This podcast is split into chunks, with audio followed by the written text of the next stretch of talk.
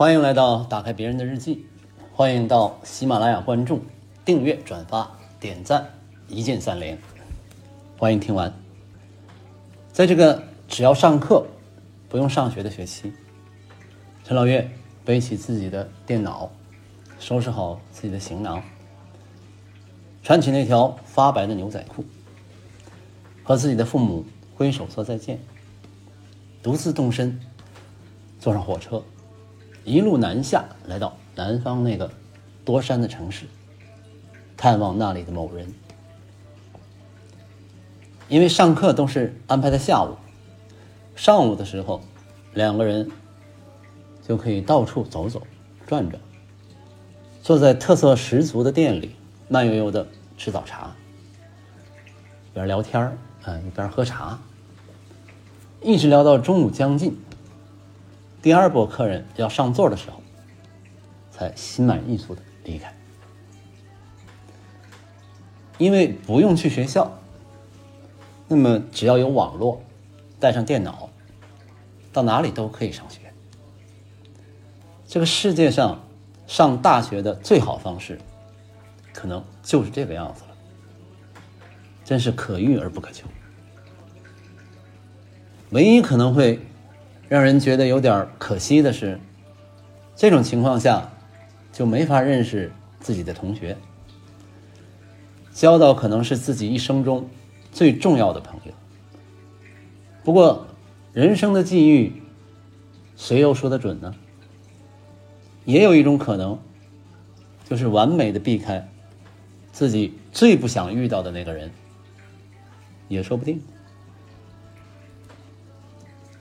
日本作家村上春树到了一定的年纪，不再只是人们印象中的那个坚定的长跑者，跑在波士顿查尔斯河畔的步道上，看着哈佛一年级的女生扎着高马尾，有力的超过自己，以及新英格兰短暂而美丽的秋天，或者是橡子儿。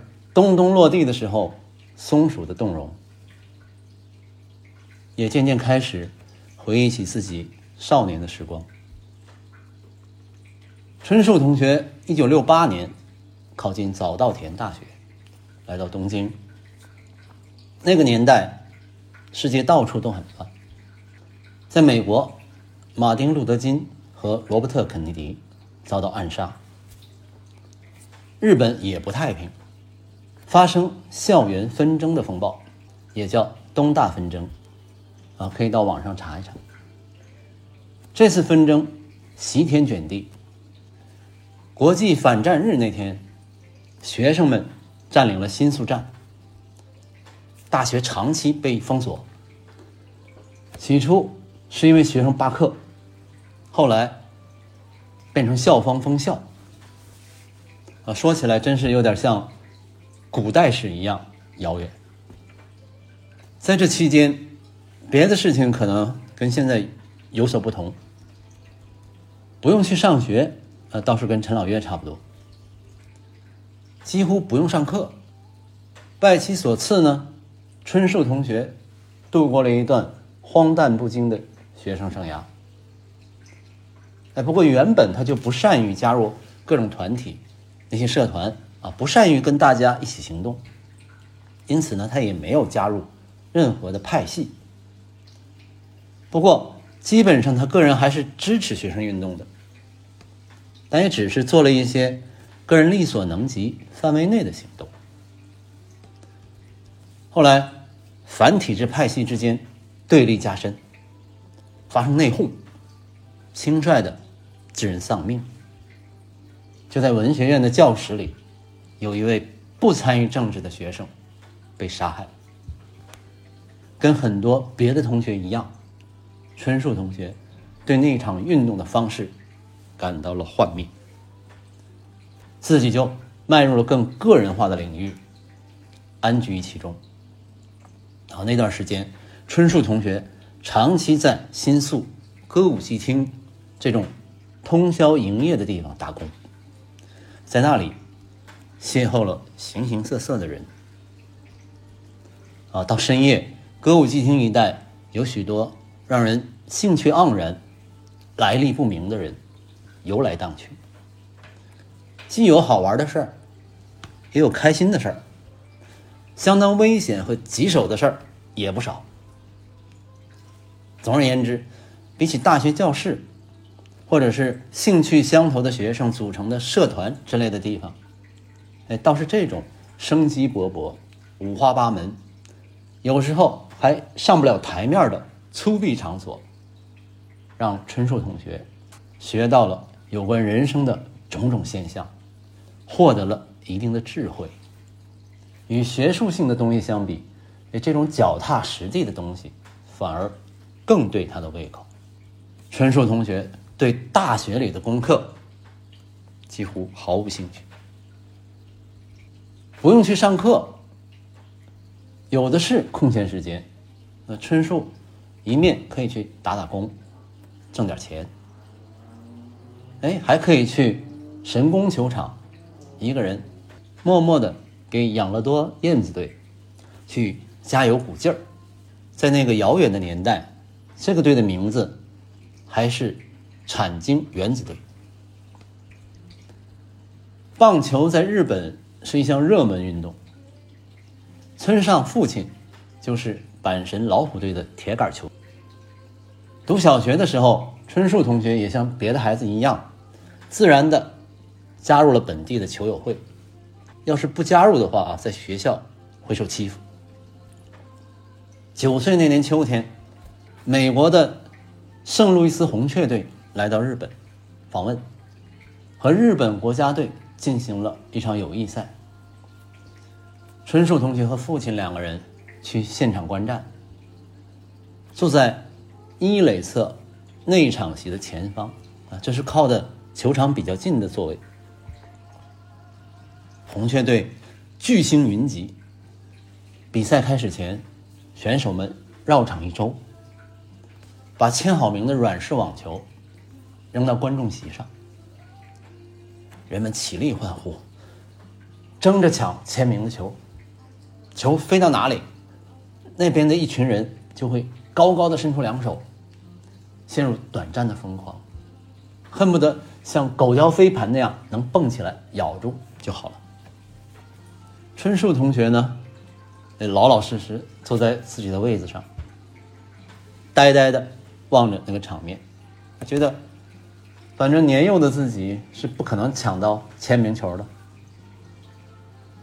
但是下一个瞬间，回过神来，哎，球已经掉在他的腿上了，是偶然落到他腿上的，简直如同天启。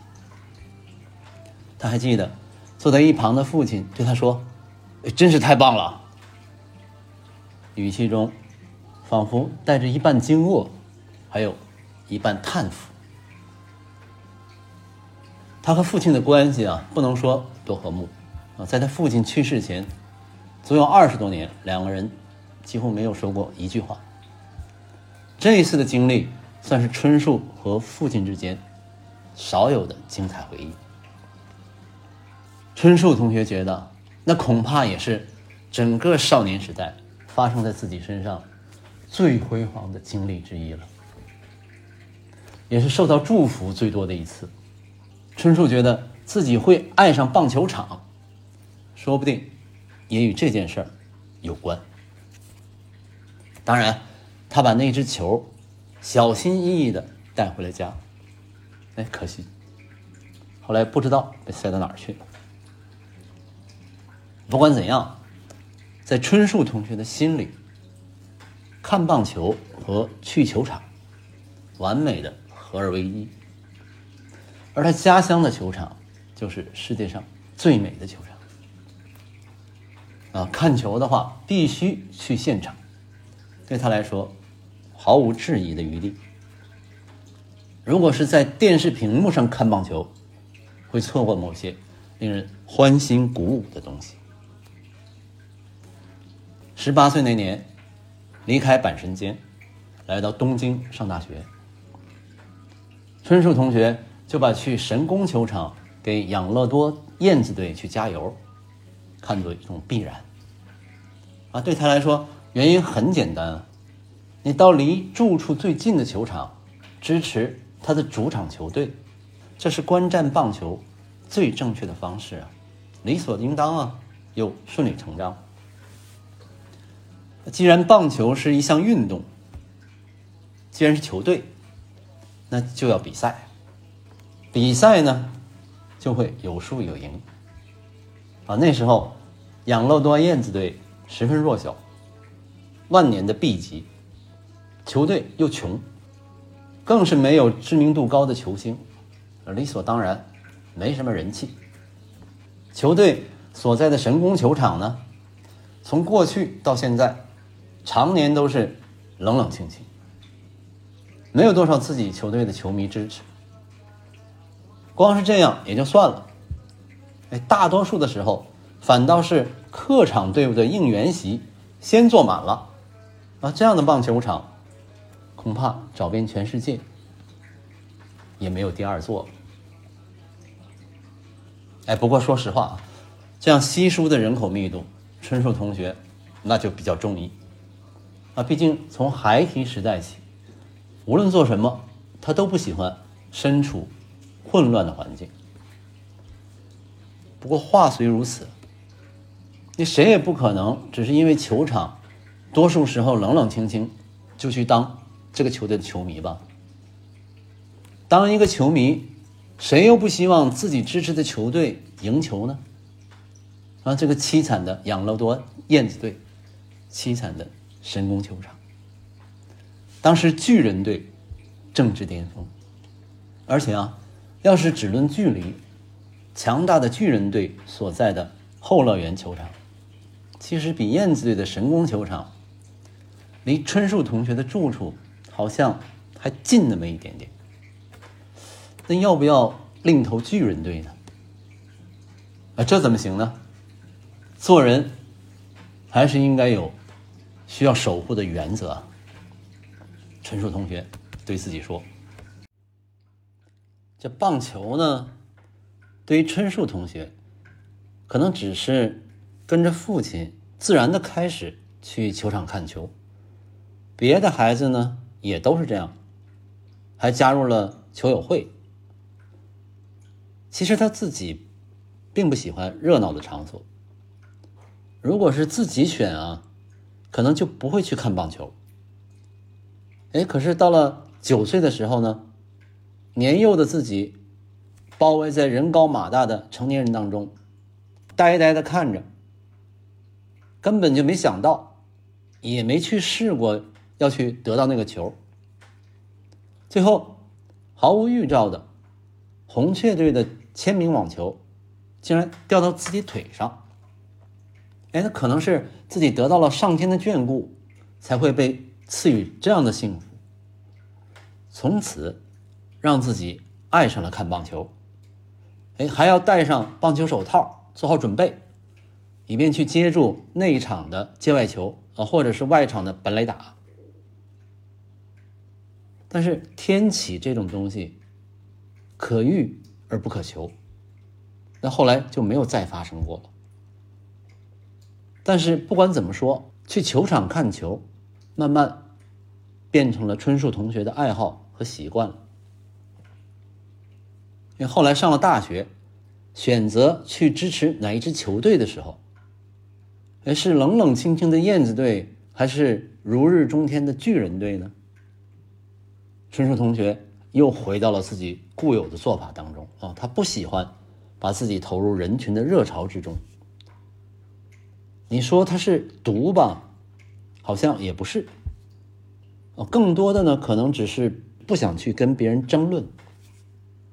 人呢，可能就是这样啊！一旦形成了一种看法，根深蒂固。你说是习惯思维也行。看球是这样，加入学校的社团啊，它也是这样。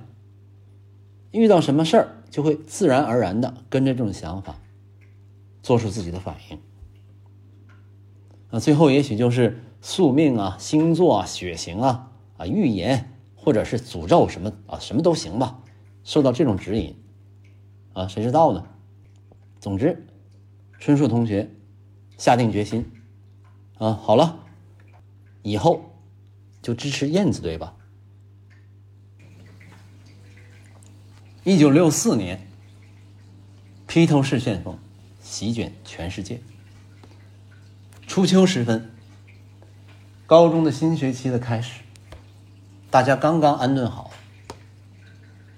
一个女孩独自快步走过学校的走廊，裙裾飞扬，像是急着赶去什么地方。春树同学在这个老旧的校舍长而昏暗的走廊里，与她擦肩而过。当时除了他们两个，再没有别人。女孩郑重其事的将一张唱片抱在胸前，是一张名叫《和披头士一起》的 LP 唱片。披头士乐队四位成员正侧光黑白集体照出现在封套上，令人印象深刻。在春树的记忆里。那张唱片不是美国发行的，也不是日本版，而是英国的首版。不知道为什么，这件事记得清清楚楚。春树同学至今仍然清楚的记得那个女孩，应该是一个曾经是少女的女人，但不知道她的名字。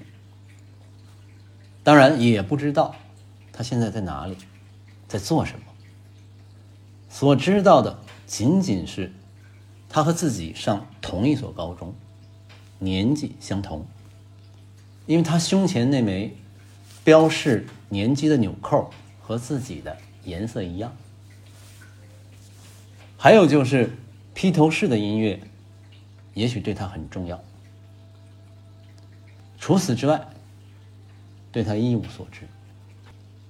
那位美丽的少女。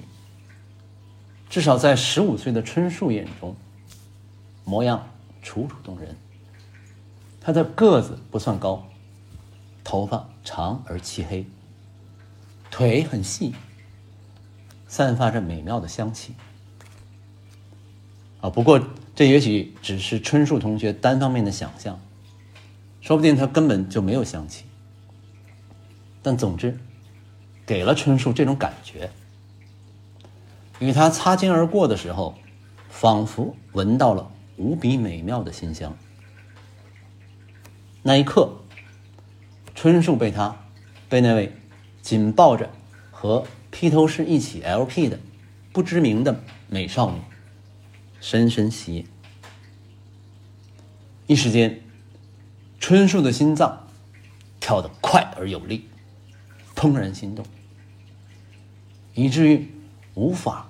顺畅的一呼一吸，整个人好像潜到泳池的底部，周围的声音倏然远去，啊，这时候却隐约听到了微弱的铃声，在耳朵的深处冥想，仿佛有人要急着通知他什么意义重大的消息。但这一切不过发生在十秒或十五秒内。时间极为短暂，它突然发生。等春树反应过来的时候，已经宣告结束。春树觉得这绝对是一个意义重大的瞬间，应该会留下一些重要的信息作为证据，但是并没有，就和所有的美梦核心一样，想要伸手抓住，却发现。已然消散在迷宫之中，连一个过程都没有。人生中重要的事，大抵如此。高中昏暗的走廊，美丽的少女，摇摆的裙裾，还有和披头士一起，真是有点让人恍惚。那是春树同学唯一一次见到那位少女。尽管说学校里的人很多，大家不可能认全所有的同学。就算这样，春树几乎每天都要上学，频繁的在走廊上走来走去。但是自那次之后，再也没遇见过那位漂亮的少女。无论如何也不合情理啊！毕竟他每次穿过学校的走廊，都在留心身边的人，期待与他再次相遇。难道说他就像一阵青烟，凭空消失了不成？还是说，那个初秋的午后，是不是做了一场看得见摸不着的白日梦啊？或者是自己在？昏暗的学校走廊里，把那位少女美化的过了头啊！即使后来在现实中和她打过照面，也没认出来。哎，在那之后，春树先后又结识了好几位女性，也和她们有过亲密的往来。每当邂逅一位新的女性，都感觉自己下意识的渴望能从。自己身体里重新唤起那一刻的思绪，唤起一九六四年的秋天，在学校昏暗的走廊里邂逅的那个耀眼的瞬间，渴望心脏有力而无声的悸动，渴望胸口的稚闷和耳朵深处传来的微弱铃声，这微弱的铃声。变成了春树对女性仰慕的标尺。下一年，也就是一九六五年，十六岁的春树同学有了一个女朋友。哎，说也奇怪啊，别看春树同学其貌不扬，学习呢也不是多优秀，哎，但不知道是什么原因，在他上学的班里，总会有那么一个女孩。对他感兴趣，也不知道到底喜欢他什么。这位初恋女友是个身材娇小的迷人少女，是第一个与春树同学走得更近一些的人，名字叫小叶子。那年暑假，两个人每周约会一次。一天下午，他穿一件。白色的无袖连衣裙，头发泛着洗发水的柑橘味道。他对披头士的音乐似乎没有半点兴趣，对爵士乐也不关心。他爱听的是那类非常和缓的，啊，就是现在所谓的轻音乐。他家的客厅有一套十分气派的立体声组合音响，不知道他的家人都去了哪儿。他呢，把自己喜欢的唱片用唱片机播出来。啊，老实说，在这样的情况下，无论是放哪一类的音乐，对春树同学都是无关痛痒。关于这个夏天，他能记起的只是白色的连衣裙、柑橘味的发香、格外挺实的钢圈胸罩的触感和音响里播放的《夏日之恋》。直到今天，一听到《夏日之恋》。脑海中便浮现出他家那张松软的大沙发。那时候的他们还是高中生，所做的事儿呢，仅限于听着《夏日之恋》，在沙发上笨拙的相拥。后来，春树和小叶子在六甲山某座酒店的咖啡厅里分了手。考上东京的大学后。春树喜欢上那边的一个女孩，毅然决然将这件事挑明。小叶子几乎什么都没说，便抱起手包离席，快步走出咖啡厅，头也没回。那是春树最后一次见到小叶子。其实年轻的春树内心里知道自己迟早会和小叶子分手。虽然事到如今再提这些令人伤感，但小叶子终究未曾遥想，春树同学耳朵深处那只特别的铃铛。春树自己呢，也曾经竖起耳朵努力聆听，但终究没能听见，实在是令人遗憾。我在东京邂逅的那位女子呢，却清楚明白的摇响了那铃铛。这种事儿也是没有办法。那或者呢，就是类似天启的东西。尽管如此，回忆起和他一起度过的那几年，春树仍然充满眷恋。毕竟她是自己第一个女朋友，自己喜欢过她。让春树大致明白女人的身体是怎么一回事的，也是她。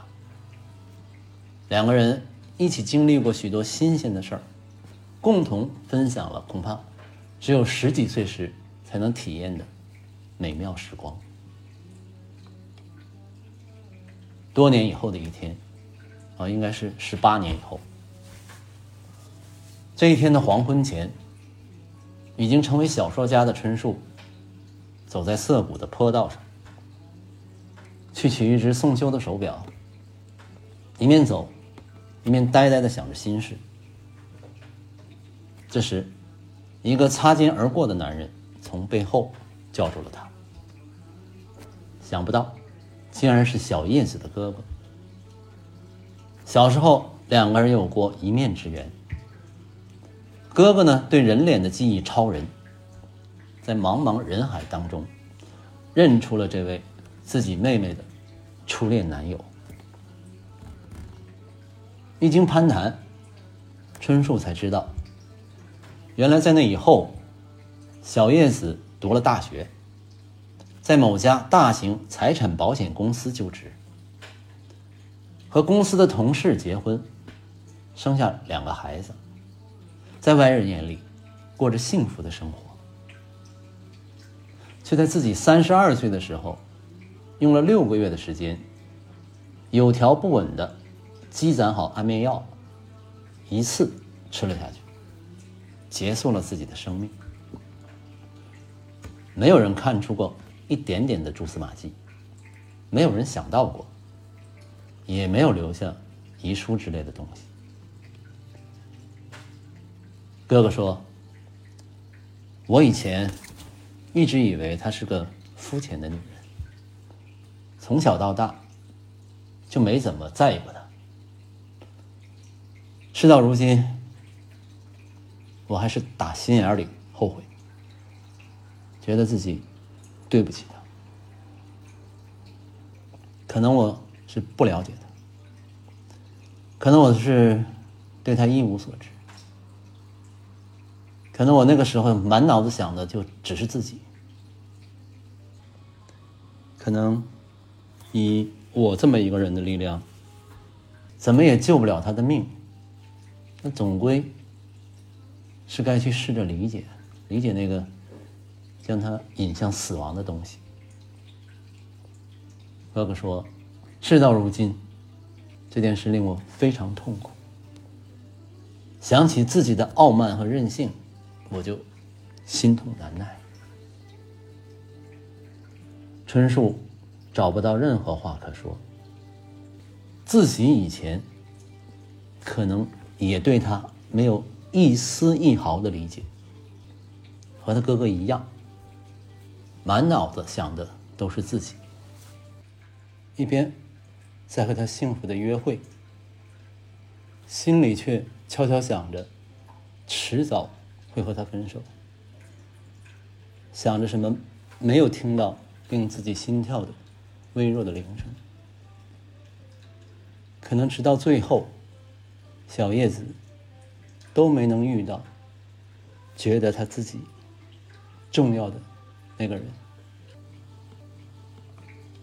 春树试探着将话题从小叶子身上转移开，两个人聊一些有的没的。哥哥说：“我偶然因为工作来到东京，竟然能在这么大的城市里凑巧和你擦肩而过，真是太不可思议了。我只能认为这是冥冥中的某种安排。”好像到处都是天启式的东西，可能老天爷觉得是时候带给春树一些重要的信息了。既然只是靠他自己一个人悟不出来，啊，的确，春树回答。那么你过得怎么样呢？一直住在东京吗？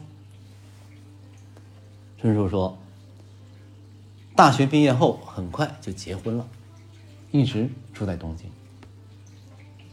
分手之前，哥哥若有所思的说：‘还有，我不想给你增添负担，但如果让我谈谈自己的想法，我觉得小叶子最喜欢的人就是你。’”一九六八年到一九七七年这十年，春树同学连续目睹了养乐多燕子队次数庞大到几乎是天文数字的败北。换句话说啊，已经渐渐习惯了这个今天又输了的世道，就像潜水员小心谨慎的花了很长时间让身体。终于适应了水压。作为这样一支球队的粉丝，你能怎么办呢？嗯，你只能找一些这能让人学会如何输得漂亮之类的人生道理，来跟自己解释了。嗯，这支球队为什么总是输球啊？你解释自己为什么在这种情况下还要当这支球队的球迷？话虽如此。春树同学毕竟是个年轻人啊，那也不懂得什么是忧愁，躺在外场的草坪上，边喝啤酒边观战，时不时的漫无目的的看看天空，就觉得很幸福了。躺在草地上喝啤酒，不远处还有自己喜欢的球队在打比赛，现场直播，想看的时候就能看到。那至于比赛的输赢，为什么要那么在意呢？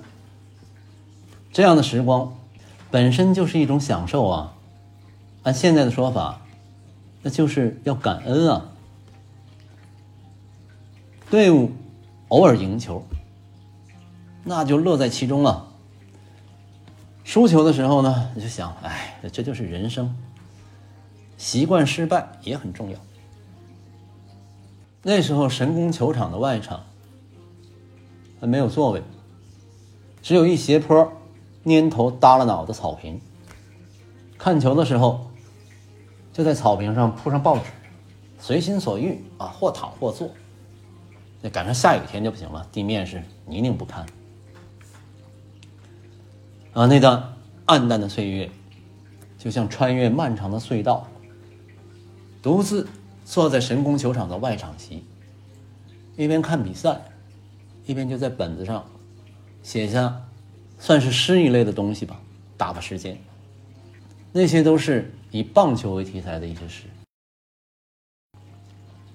那个五月的下午，你守着神宫球场的右外场，产经原子队的右外场手，这是你的职业。我在右外场席的后方，喝着温乎的啤酒，一如往常。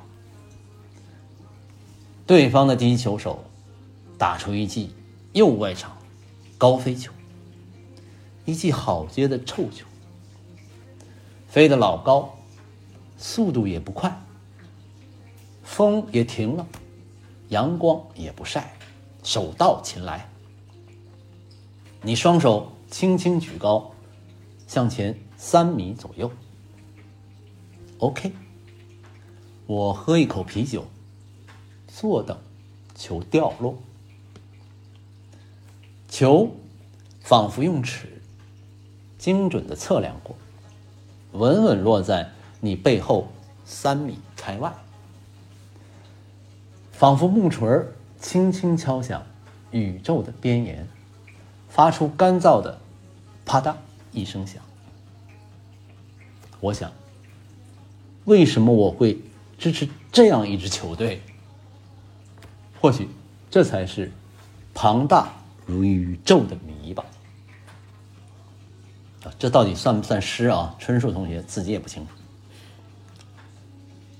一九七八年的四月，啊，那时候村上君正和妻子努力的经营一家小店。